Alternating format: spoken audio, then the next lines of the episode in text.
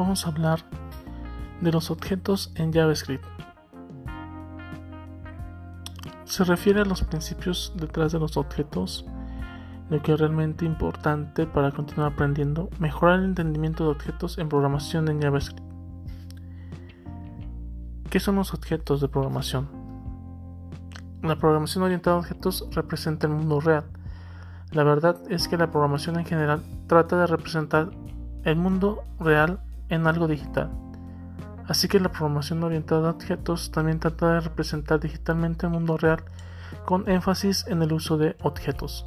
Pero como hemos establecido, lo importante son los objetos, es el paso de mensajes para la comunicación entre ellos. En programación, un objeto es una forma digital de agrupar funcionalidades y que algunas de ellas pueden ser análogas a las de un objeto en la vida real, pero que es mucho más limitado y no se debe esperar que sean iguales, porque solo es una representación digital. Cuando desarrollas software necesitas agregar una funcionalidad modificar o arreglar un error, tu pensamiento lógico está basado en la representación de objetos digitales, sus relaciones y comunicaciones con otras entidades digitales. Nunca se debe de pensar como un objeto real se comporta de cierta manera.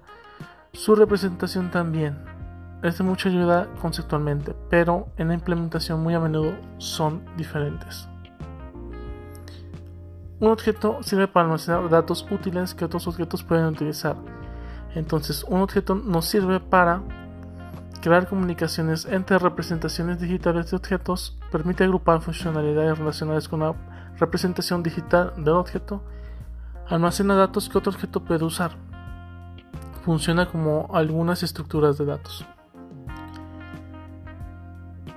También un objeto es una colección de pares, nombre, valor, parecido a los arrays asociativos de PHP.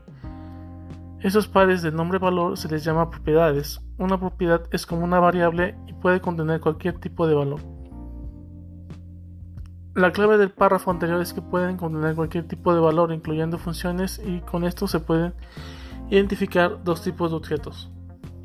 Uno, objetos con funcionalidades y comunicaciones, en su mayor parte tiene métodos para comunicarse con otros objetos y resolver problemas objetos con datos, también llamados estructuras de datos, que en su mayor parte contienen datos y que nos sirven para almacenar y enviar información a través de mensajes. Estos objetos son utilizados por los objetos con funcionalidades.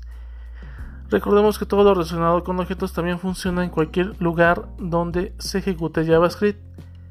Node.js, por ejemplo. Ok, esto es una introducción a JavaScript.